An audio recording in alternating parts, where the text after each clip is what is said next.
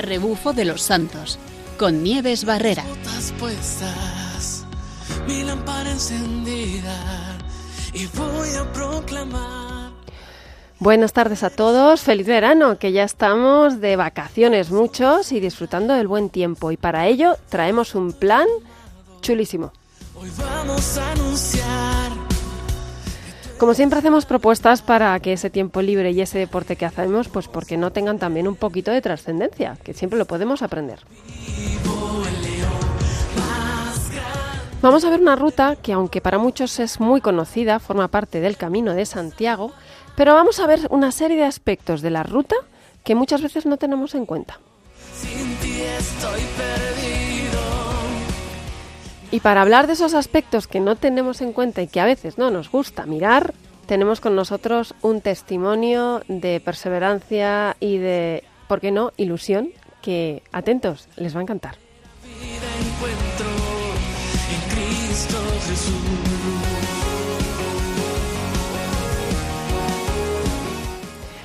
Buenas tardes a todos. Otro viernes más. En esta ocasión, pues a lo mejor andamos un poquito más descansaditos y con más tiempo para hacer planes. Muchos estarán por la playa, muchos estarán por la montaña, pero todos estamos con un tiempo maravilloso para aprovechar. Y algunos, ¿por qué no? Eh, se encuentran haciendo peregrinaciones, peregrinaciones a pie. Em, peregrinaciones que nos acercan a Dios, que nos llevan a un camino en el que vamos a descubrir muchas cosas de nosotros mismos y muchas cosas que aprender y que algunas pues no nos hacen mucha gracia, ¿verdad que sí, Rafa? ¿Verdad que a veces hay cosas en nuestros caminares que no nos gustan? Hay cosas más, sí, hay caminos más complicados y más sencillos, otros más eh, difíciles, más cansados. Pero bueno, al final, eh, de una forma u otra, se acaban superando. Eh, claro que sí, Rafa. Rafael Sánchez, que está como siempre con nosotros. En esta ocasión, eh, como decía al principio del programa, pues vamos a ir a una ruta por el Camino de Santiago. Lo vamos haciendo por partes a veces, pero cada, cada tramo tiene su cosilla, ¿verdad, Rafa? ¿Por dónde nos vas a llevar en esta ocasión? Bueno, pues este es uno de los tramos que forman parte del Camino de Santiago, del Camino francés más concretamente. Y hemos elegido esta vez el camino que nos lleva de Nájera, en el municipio, es un municipio de La Rioja, hasta Santo Domingo de la Calzada. Ah, qué bueno. Así que un recorrido estupendo de unos 24 kilómetros más o menos, no sé si llega. ¿Y cómo lo vas a hacer? Es porque ya sabes que el camino se puede hacer de infinitas maneras. De muchas formas, efectivamente. Bueno, esta vez vamos a elegir de nuevo eh, ir andando el camino, el senderismo, ir caminando, ir caminando. Cómo me gusta. Cada vez que oigo una ruta a pie digo, nos ponemos las botas, como dice la canción de inicio, y vamos allá. Cuéntanos, ¿por dónde va? Bueno, pues eh, como digo, el camino parte de, de Nájera, Vamos a ir en un ligero ascenso, todo el recorrido, que, tiene pues 24 kilómetros, 350 metros de desnivel acumulado. Eh, decir que Nájera pues, es un municipio de, de, La Rioja, donde está el monasterio de Santa María Real, precioso monasterio, y también tenemos, eh, tenemos a las clarisas allí. Bueno, un buen sitio para reposar. Así que un saludo a las hermanas clarisas. Que seguro que están rezando por todos esos peregrinos que pasan por el camino. Eso seguro, eso seguro. Así que bueno, eh, partimos, eh, como digo, de Nájera, vamos, por, vamos a ir por, por pistas agrícolas inicialmente, entre viñedos, y bueno, vamos eh, siguiendo adelante, llegamos hasta la línea que, va a separar los términos municipales de, Nájera, y, Azofra, también en, en La Rioja, y donde está precisamente aquí en Azofra eh, la iglesia de Nuestra Señora de los Ángeles. Y bueno, pues estaremos eh, ya, hasta llegar aquí. El camino es relativamente sencillo y de seguir, aparte de que bueno, tampoco tiene excesiva complicación en cuanto a los ascensos, porque ya hemos visto que tiene poca, poca pendiente. Y estaremos como a 6 kilómetros eh, de Nájera, en el valle del río Tuerto. Eh, atravesamos este pueblo por, por, la calle Mayor y eh, bueno, tomamos, tomamos la carretera LR 206 por la avenida de la Virgen de la Valvanera. Y nada, pasamos junto a la fuente de los Romeros y luego pues continuamos por, por vamos por la izquierda, por un camino... La fuente de los Romeros. ¿Quiénes son los Romeros? Los romeros, pues dímelo tú, porque... Los, que van haciendo romería, los que ah, van de peregrinación. Es verdad. Ahí están. Que estamos, por un camino de peregrinos. Exactamente. claro. Pues seguimos el camino viejo de Santo Domingo, porque vamos hasta Santo Domingo de la Calzada y hablaremos un poquito de Santo Domingo de la Calzada. Bien, bien. Bueno, pues eh, mm, tenemos eh, en cuenta que el próximo pueblo que va a estar está un poco lejos porque está cerca de 10 kilómetros y durante este trayecto es un trayecto en el que no vamos a encontrar ningún servicio, o sea, no hay nada eh, con el que reponer fuerzas, digamos, ¿no? Estas son las cosas que me encanta que nos cuenta Rafa, porque siempre nos dice dónde tenemos que tenemos, tenemos que ser previsores para no pillar esos kilómetros. Así que atentos a estos tramos, Sí, sí, son tramos en los que hay que ir a ser previsor, sin duda. sobre todo con agua en esta época. Eso seguro. Así que bueno, vamos a ir caminando entre viñedos, eh, ambos lados del camino, y bueno, hasta aproximarnos a, a la autovía A12, Ujú. Donde transitaremos donde un tramo, un- bueno, por un tramo paralelo a ella, y después eh, cruzamos la carretera LR207 eh, y bueno, eh, va a un pueblo, que- vamos a Alesanco. Seguimos por, por, vamos a ir por pistas, por pistas agrícolas, por, por un terreno que es un poco ondulado, eh, con campos de cereales, Qué ganado, vamos a ver también, terrenos de vides. Y bueno, tras superar eh, un repecho que hay, un largo repecho, pues llegamos a, a un área de descanso de peregrinos. Y bueno, en este lugar hay, además hay un merendero, una fuente también, donde podemos, y hay un mirador. Y nada, llegamos al pueblo de Cirueña, donde, bueno, ya, ya estaremos como a 6 kilómetros de Santiago de la Calzada, no de, uy, de. Santo Domingo de la Calzada, perdón, o sea que ya estamos cerca. Y nada, eh, en este pueblo tiene una, una sencilla iglesia, que es la iglesia de San Andrés, que ha sido reconstruida recientemente porque es del siglo X. Y bueno, vamos avanzando eh, en sentido este hacia Santo Domingo, mm, en suaves eh, subidas y bajadas y, y nada, vamos a pasar, bueno, vamos a pasar por un puente, por un puente que es el, el puente del Santo. Ajá. ¿Y por qué es el puente del, Santo? Porque es el, el puente de Santo Domingo de la Calzada, porque Ah. resulta que, bueno, hay una escultura suya en este puente y, y por eso se llama el, el puente de Santo Domingo, porque eh, aparte de que es el, el- el patrón de los ingenieros de caminos, no sé si lo sabías, pues sí, sí, sí. pues eh, es el que Santo Domingo junto a San Juan de Ortega pues eh, erigen puentes en el Camino de Santiago mejorando la, la, traza, la traza de los caminos y haciendo pues más llevadero el camino para los peregrinos. ¿no? Efectivamente, son, son santos que han estado ahí, que, que han promovido el camino de Santiago.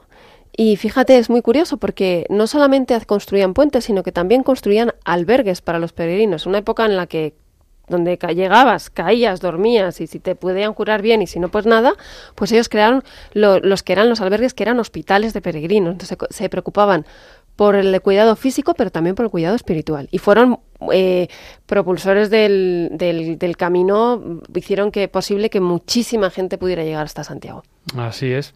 Y Santo Domingo dedicó toda su vida al camino y bueno, siendo eh, siendo la más la más famosa de sus obras, el puente sobre el río Oja en el, eh, en el lugar que luego eh, se llamaría en su honor, eh, donde vamos a ir, donde estamos ya prácticamente. Santo Domingo de la Calzada. Ajá.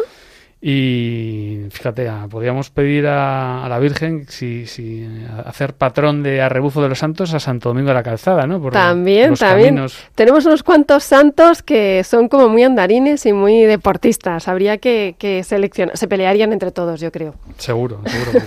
pero hay tantos que es difícil. eh, Pues cada día elegir. uno. Tenemos un patrón para cada día del programa. Hoy nos toca Santo Domingo.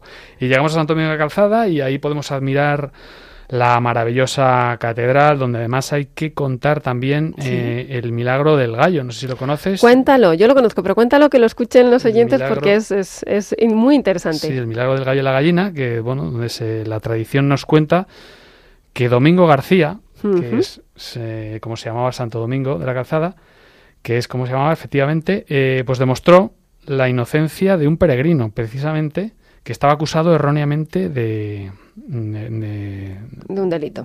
exactamente. Y entonces, eh, por este motivo, eh, una gallina que, que estaba que estaba asada en un plato, estaba muerta, supuestamente. basada. Sí. Está basada, estaba muy, muy muerta. pues revivió, hizo que, que reviviera y por este motivo, pues... eh, pues eh, ¿Cómo fue? Esto es tan verdad como esto que es esta tan verdad gallina. como que esta gallina vuelve a la vida y efectivamente así fue. Y entonces, en recuerdo de estos hechos, eh, en la catedral, pues eh, hay siempre un gallo y una gallina vivos y, y se extendió bueno, pues el, el dicho de que en Santo Domingo de la Calzada, donde cantó la gallina después de asada. Cantó Después la de gallina asada. después de asada. Esto es un hecho que, que Bueno, se un cuenta en milagro, la un milagro ¿no? de los que tienen fe. Sí. Claro que sí. Bueno, una, una ruta súper interesante. Una ruta que, que, que, bueno, nos va a llevar a, a ver un montón de cosas. Una ruta, ruta de unos 24 kilómetros, con sitios para descansar. Es verdad que el camino francés está muy bien preparado y uno puede hacer paradas de vez en cuando, ¿no? Y Además viene muy bien señalizado. Sí, y no hay pérdida. Así que ahora a continuación vamos a ver, eh, vamos a hablar de este, de, del, del santo al que van a visitar los, los peregrinos. Pero ahora, ahora vamos enseguida a contar cositas sobre este santo.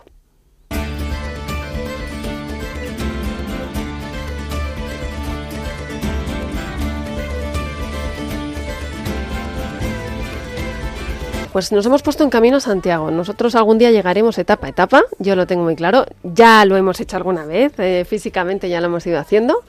Y, pero vamos a hablar ahora precisamente de este santo, un poquito la historia de este santo, cómo es que llega a España y pues sabemos que se le apareció la Virgen. Entonces cuéntanos un poquito, cuéntales a todos un poquito cómo fue esta historia, porque hay veces que uno dice, bueno, Santiago era el apóstol, estaba allí, luego viene aquí, se le aparece la Virgen aquí. Vamos a poner un poquito de, de orden en esta historia para que la gente sepa cómo, cómo fue.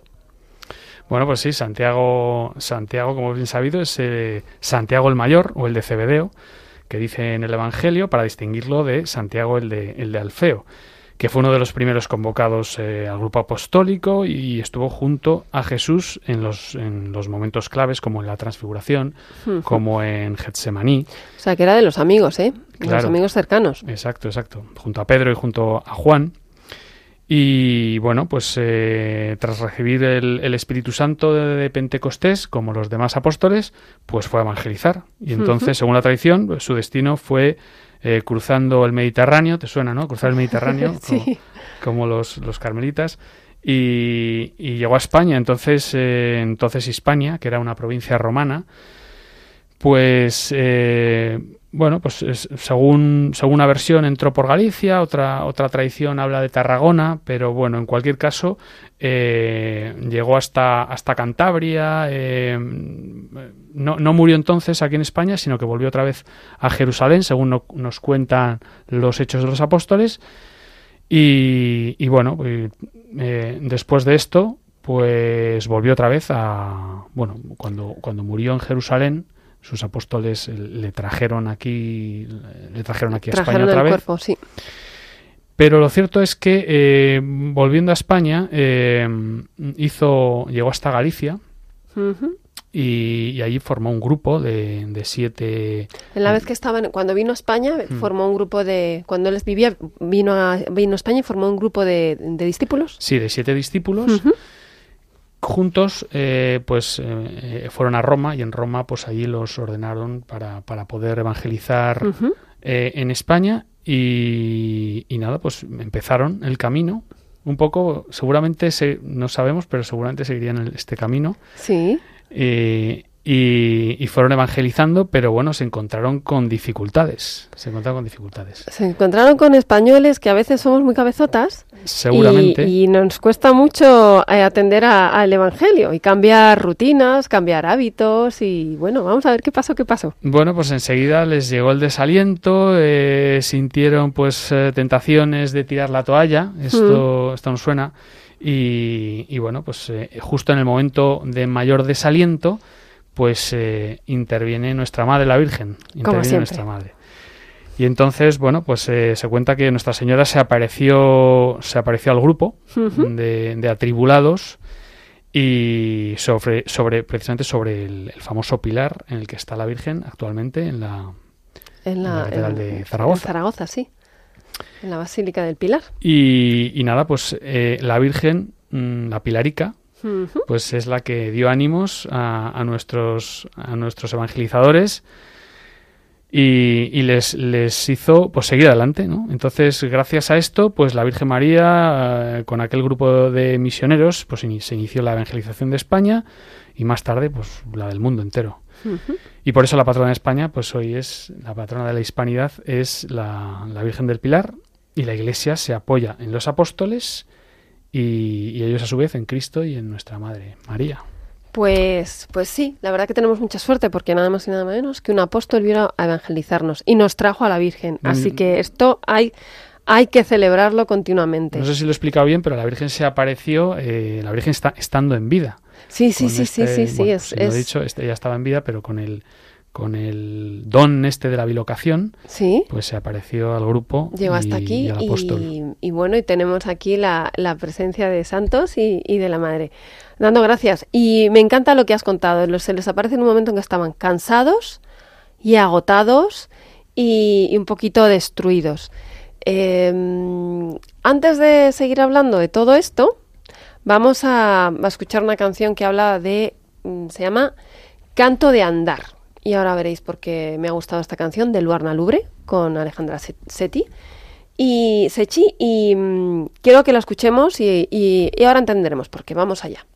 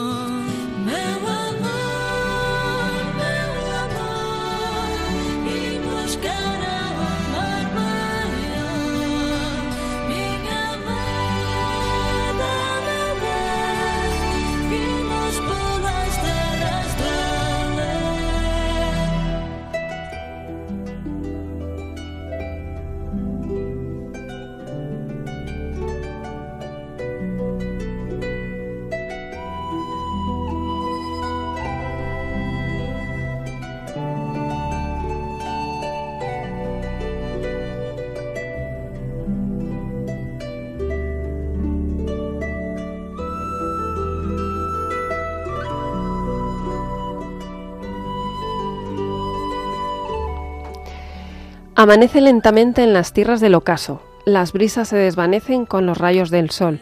Mi amor, mi amor, vamos al mar grande, mi amado, mi bien, vamos a las tierras más allá. Acariciar el silencio y escuchar el corazón, que muchos de tus sueños latan al son de ellos. Es tiempo de caminar y no olvidar que el futuro por venir es lo que tienes que hacer. Es una canción preciosa de Luar- Luarna Lubre que cuando la escuché y cuando busqué la traducción, porque está en gallego, eh, me evocó a lo que es el camino de Santiago, ¿no?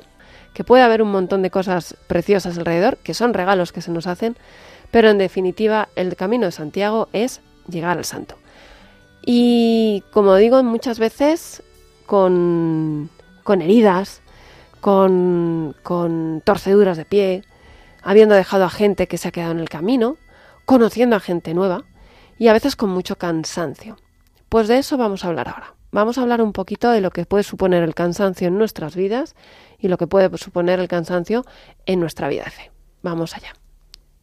Secretos que nunca sabrás, las montañas se hacen eco de historias de tiempo atrás. Cruzaré ríos y valles y a las cumbres subiré.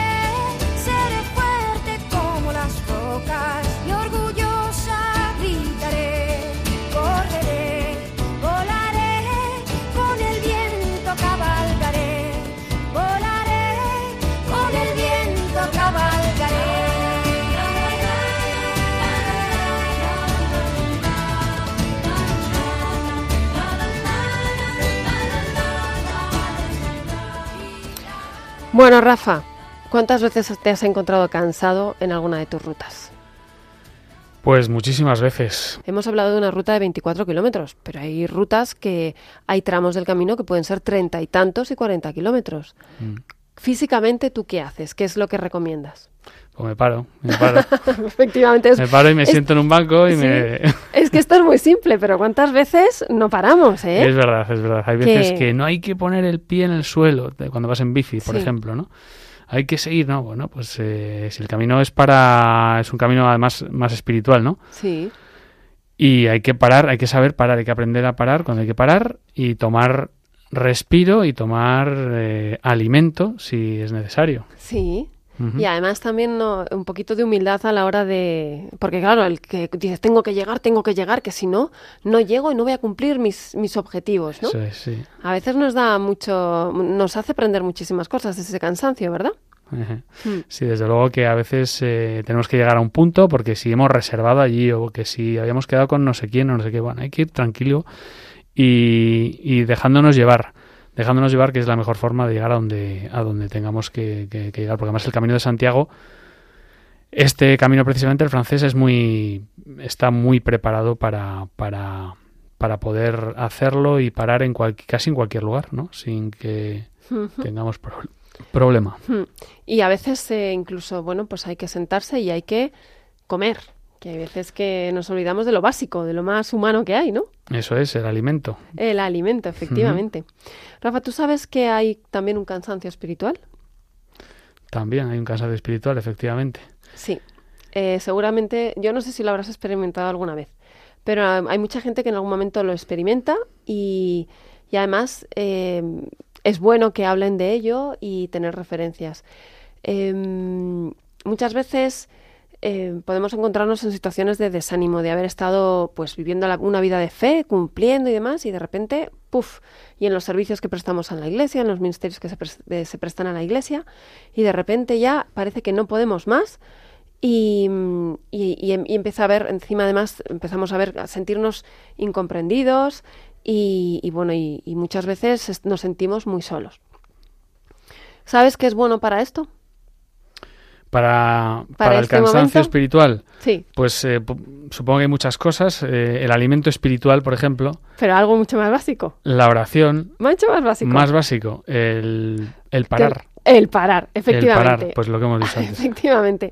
Igual que en la vida eh, diaria, en el- la vida de fe hay que parar. Pero hay que parar mm, no para dormirse sin más, sino para ver, reflexionar, ver por dentro y entender por qué nos sentimos cansados. Porque cuando uno tiene una- una- un dolor de un pie y, y no sabe de qué es, no vamos a saber que, si hay que ponerle una tirita, si hay que ponerle un punto, si hay que poner una pomada o lo que sea. Entonces hay que mirar qué es lo que nos está pasando. ¿Y cómo podemos atinar? ¿Tú sabes cómo podemos atinar cada vez que vemos, buscamos cómo mirar qué es lo que pasa? Espiritualmente. Bueno, pues eh, como tú dices, haciendo introspección de uno mismo, ¿Sí? eh, poniéndonos en las manos de, de nuestra madre, quizá, que es la que sabe Sí. por dónde tenemos que ir y a dónde tenemos que ir. Y, Pues sí, cuando nos sentimos perdidos se me ocurre eso. y también tenemos otra, otra posibilidad y es ponernos en manos de, de un, un guía espiritual, un director ah, por espiritual. supuesto, claro, es verdad. Sí, sí. Tener a alguien con quien hablar y tener a alguien que, con quien expresar todo esto y que nos pueda hacer ver, que nos pueda ayudar a encontrar cuál es la causa y también, ¿por qué no?, esa medicina. O sea, parar es esencial, mirar hacia adentro es esencial. Dejarse llevar es como cuando vamos al médico, es fundamental. Y como bien has dicho, también a la hora de parar hay que recuperarse comiendo en la vida, en la vida física y en la vida espiritual. ¿Cuáles son los alimentos que nos pueden ayudar? Pues como has dicho, eh, una, ayuda, una ayuda externa, el- un, un director, un sacerdote que nos ayude es fundamental. Eh, la oración, La oración es un alimento la oración es el alimento que a veces, eh, y yo creo que aquí podemos enlazar con eso que decía, ¿no? que a veces cuesta un poco al principio, o no, si nos cuesta, la práctica rutinaria al final no solamente mm, hace que, que no nos cueste, sino que nos pide más. Nos Exactamente. pide más. Yo creo que es una cosa que... Y, y los sacramentos, por supuesto. Y Mm. la escritura son las tres cosas básicas de la fe, que son los alimentos al final. Bueno, pues que sepan ustedes que muchas veces eh, reconocer a tiempo la necesidad de un descanso espiritual puede ser precisamente el impulso que nos ayude a concretar y confirmar nuestra fe. Entonces, parece que un tiempo que utilicemos para parar, muchas veces, igual que en el camino, dices, voy a perder un día. No, vamos a ganar muchos días en el camino. Pues eso es lo que proponemos también para la vida de fe. Y hablando del cansancio, y vamos a hablar ahora mismo de, bueno, situaciones en las que se puede dar ese cansancio. A continuación, tendremos un invitado muy especial. Pues vamos a hablar de, vamos a hablar con el invitado de hoy que nos va a hablar mucho de estas situaciones en las que se puede llegar a tener algún tipo de cansancio. Tenemos hoy con nosotros a Carlos Álvarez de Toledo, Satrústegui, de familia numerosa. Son siete hermanos, tres chicas y cuatro chicos. Y además tiene cuatro hijos que son tres chicas y un chico. Y está casado con Astrid Pena, que están con nosotros, con nosotros aquí esta tarde. Hay que decirles que, mm, bueno, Carlos eh, ha vivido una situación de enfermedad en la que, bueno, nos va a contar muchas cosas que nos van a hacer aprender un montón y en la que, aunque ha sentido momentos de desánimo, de cansancio, eh, ha podido realizar una verdadera hazaña, pero yo creo que fundamentada no solamente en la hazaña en sí, sino en todo lo que conlleva. Hemos hablado del Camino de Santiago. Bueno, pues Carlos ha hecho el Camino de Santiago desde la habitación del hospital. Y esto le vamos a preguntar a él, eh, le vamos a pedir que por favor nos cuente cómo es esto. Buenas tardes, Carlos. Buenas tardes, Astrid. ¿Cómo estamos? Buenas tardes. Bueno, la verdad es que la situación era con... No tenía otra cosa que hacer más que andar, era fundamental para mí andar, ¿no? Eh, yo entro en el hospital un 31 de marzo, habiendo anteriormente sido intervenido y habiéndome puesto dos estén. Al ponerme el estén, me dijeron que tenía que andar una hora diaria y, y- y, pues el pasillo donde estás cuando tienes leucemia, pues es un pasillo muy limitado porque de- bueno, estaba en el hospital de Quirón y era un pasillo de 14 metros de largo donde es la zona de los inmunodeprimidos y no podía salir de ahí. Y entonces, bueno, pues eh, empecé a andar todos los días, al principio una hora por las mañanas, y luego, pues empecé, eh, luego también andaba por, después de comer y luego después de cenar, porque había días que las comidas no me sentaban bien y así bajaba un poco la comida. Y poco a poco me acostumbré a estar andando todos los días, pues esos tres, cuatro horas. Y entonces, como llevaba el teléfono oyendo música y el reloj, pues te, el- te van marcando lo que ibas haciendo, lo que iban dando. Y en un momento terminado me dice, me dijo Astrid, me dijo mi mujer, ¿sabes que llevas andado? Me había sumado todo lo que había andado cada día. Ujú. Llevas andado medio camino de Santiago, estás a punto de llegar a Burgos. Guau. Y dije, no me lo, no, ni, ni me lo había planteado de esa manera. Y dije, bueno, pues hoy pues me puse como reto llegar a Santiago. Mi proceso de, de leucemia y de quimio era, tenía que estar un mes más o menos, que fueron al final 45 días. Salía un mes más o menos para a coger fuerzas y recuperarme y, que tener un poco todo el tema analítico a unos niveles aceptables y volvía otra vez al hospital eh, a otro proceso de quimio que estaría otro mes aproximadamente en el hospital. Y esto fueron pues en el mes de, de abril, eh, perdón, del, del mes, sí, de abril, mayo estuve fuera y junio estuve dentro, ¿no? Y entonces, en ese tiempo, eh, en esos eh, 75 días, 77 días que estuve en el hospital, pues me fui marcando el objetivo de, de andar, de ir haciendo las etapas. Wow. Y, y- y bueno, pues andaba todos los días de media entre unos 12, di- 12 kilómetros diarios. Wow. Y ah, hubo algún día de 24. Toma ya. pero, pero bueno, y como bien has comentado, hay- días que eran muy duros, ha habido días que no podía andar, porque bueno, pues cuando estás inmunodeprimido, pues de cualquier bacteria que se te meta en el cuerpo, pues te produce fiebre y te deja muy debilitado. Y, pero bueno, la verdad es que gracias a Dios tenía, había guías, había sacerdotes que iban a verte, que me daban la comunión, que había- me hablaban conmigo y que en esos mo- eh, eh, momentos duros pues me han ayudado mucho en toda esta enfermedad. Y mm, bueno, hay, hay algo yo creo también fundamental que lo has nombrado por ahí que te ha ayudado muchísimo y, y que es Astrid. Por supuesto. Astrid, ¿tú cómo vives toda esta situación? Porque has tenido que estar ahí además animando a tope para... Porque claro, el caminar así, no, no es- o sea, la enfermedad en sí Y luego esto suponía un reto y una ilusión y, un, y un- ha debido ser también una experiencia muy impresionante. Sí, yo creo que para él fue además fundamental, ¿eh? o sea, porque él iba andando con el propósito de, bueno, pues por el este necesito andar, la circulación y tal. Mm. Pero cuando de repente se dio cuenta que podía llegar a Santiago, se empezó a hacer, pues eso, el cuadro Excel, a ver dónde estoy, dónde voy a llegar hoy. O sea, para él fue muy emocionante y luego también ayudaba que nuestros hijos le vieran como en mejor situación, ¿sabes? O sea, Claro. porque en el fondo yo salía del hospital y la cosa era que pareciera en casa que todo estaba normal, para que no se asustaran, sobre todo los Ujú. pequeños y tal. Pero yo creo que lo del camino fue fundamental para que aguantara, aguantara, que al final es, es muy aburrido, o sea, son cinco semanas, luego descansas un poco y te vuelven a meter otras cinco. y, y yo creo que fue fundamental, o sea, le ayudó a él muchísimo y a todos, o A sea, a mí todos. también. sí, Mm. sí. Se puede decir, Carlos, que hiciste el camino con la familia, claro, porque te, te los llevabas allí todos los días. El que venía, el que venía a El verme que venía de visita Qué bueno. tenía que venir con zapatillas. Qué bueno, qué andaba con bueno, él. qué genial. ¿Qué es lo que más agradecías en esa, en esa etapa?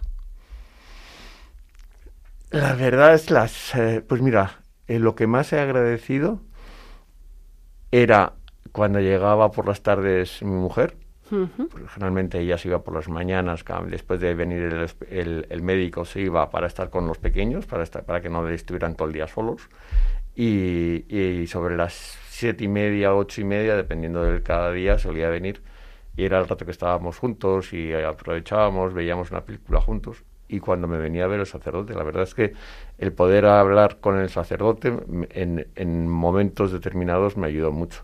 Era un, era un sacerdote de Guinea, encantador, y teníamos unas charlas eh, pues, pues bastante entretenidas y, y me ayudaba mucho desde el punto de vista de eh, religioso y, y sobre todo pues oye para para esos momentos duros en que hay veces que dices o sea me- estoy en el hospital esto es duro pero encima pues había días que te encontrabas muy mal y entonces es, es cuando te echas te caes un poco te hundes un poco y dices señor ¿por qué o esto tiene que ser más duro todavía no Madre mía.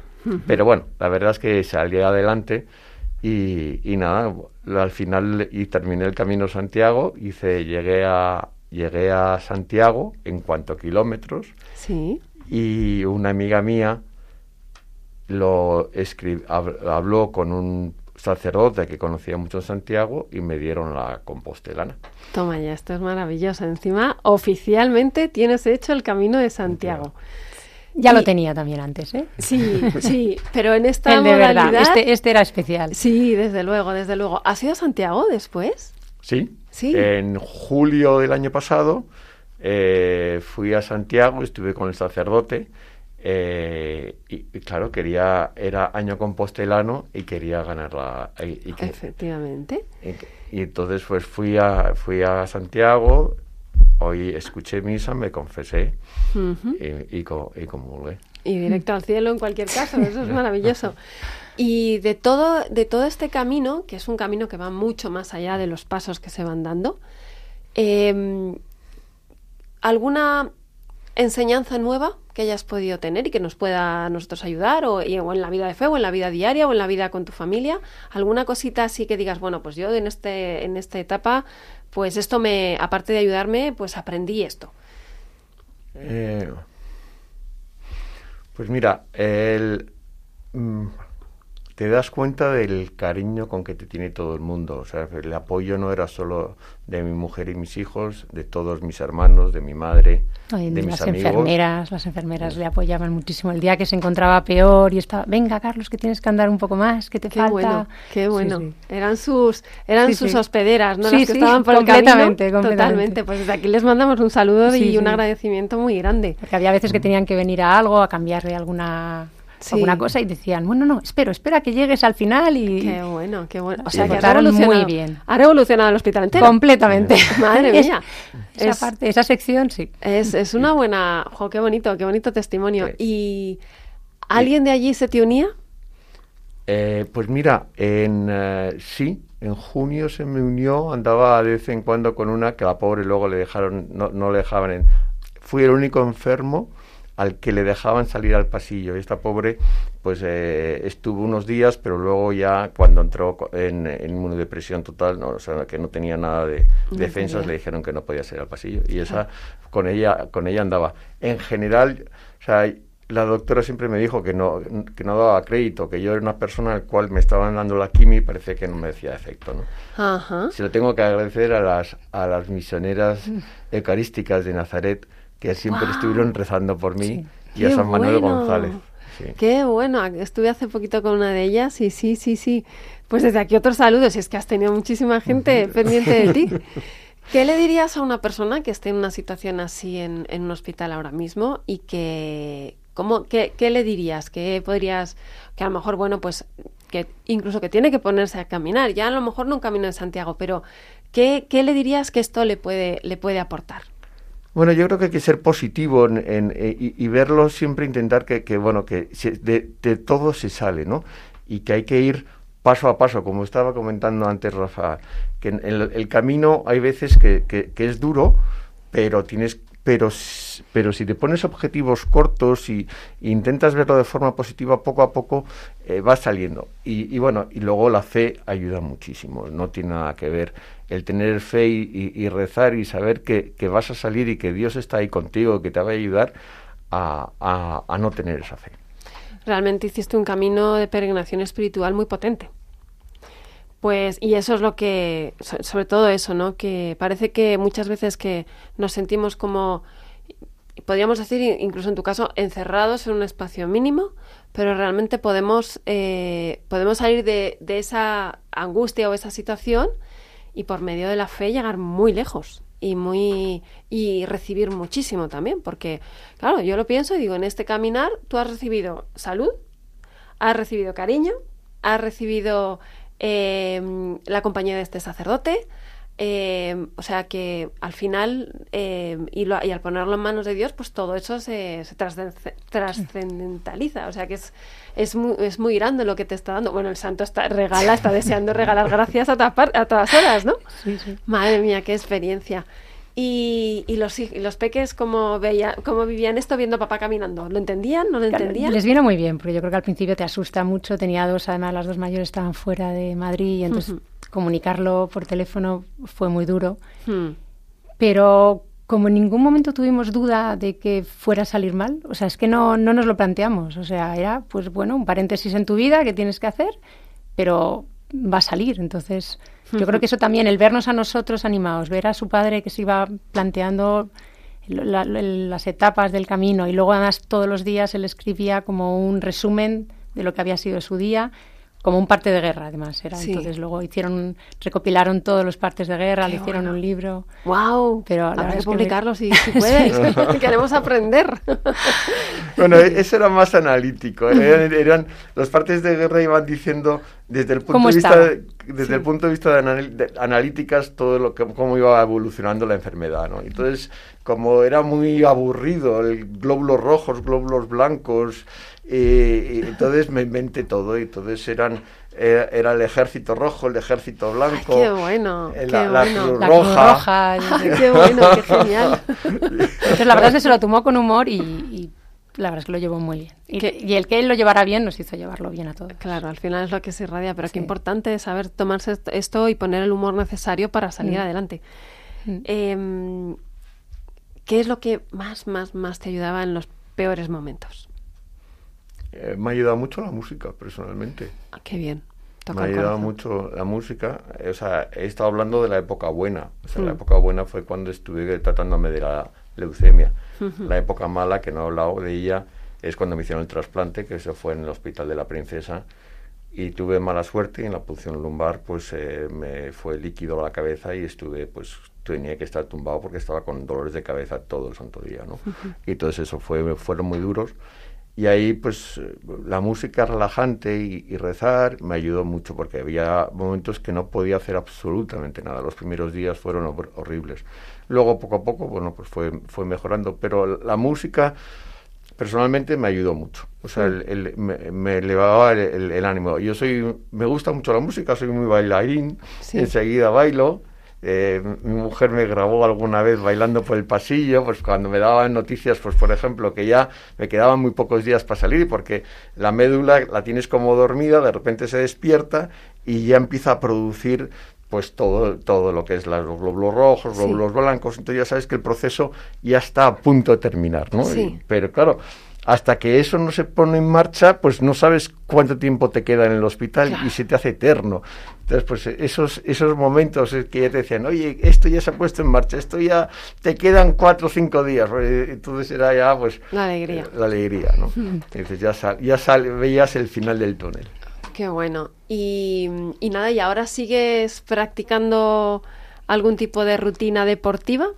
Bueno, andando, no me dejan, de momento no puedo hacer, yo soy muy de montar en bici, me encanta la bicicleta, pero de momento no puedo montar y, y bueno, ando, ando bastante. Bueno, ahora con el calor he bajado, he bajado el ritmo Claro. demasiado. Pero hasta el mes hasta el mes de junio, pues eh, de media tenía 10, 9 kilómetros diarios. Y mm, una preguntita, tú empezaste a seguir el camino incluso le- leyendo lo que había en cada etapa, ¿no? Sí. Em, de las etapas que fuiste conociendo, ¿cuál es la que más te gustó, así te llamó la atención? Si tienes algún recuerdo de alguna que digas, pues mira, cuando vi esto, porque lo ibas siguiendo más que nada por internet, ¿no? Sí, bueno, estaba. Lo que pasa es que eso fue la segunda en, en mi tercer ingreso. Eh, yo, yo creía que no iba a tener un tercer ingreso. Al final, el mes de agosto, mis vacaciones del mes de agosto fue otra vez en el hospital. Y entonces ahí decidí que como iba a estar 30 días, que iba a hacer el Camino Santiago el primitivo Sí. que es el camino que va de Oviedo a Santiago. Y la verdad, los primeros etapas me- me- eh, las quiero hacer porque, claro, una cosa es leerlo y otra cosa es verlo. Porque el cruzar todo el, el- el- todo el la, la cornisa cantábrica Mm. y, y llegar a, Leo, a la- lo que es el día tierras de, Le- de, de- de- de Galicia, el Lugo y eso, debe ser espectacular.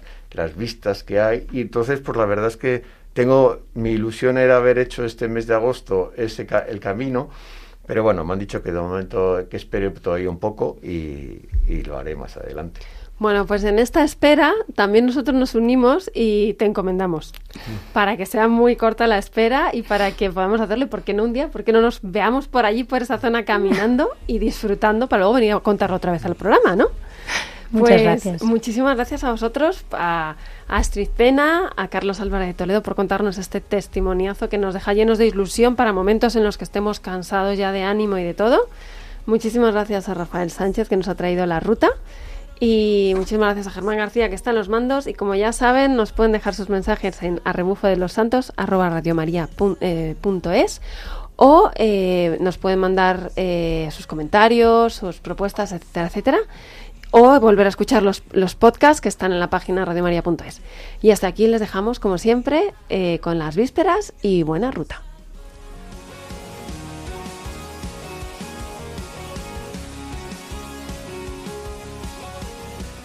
A rebufo de los santos con Nieves Barrera.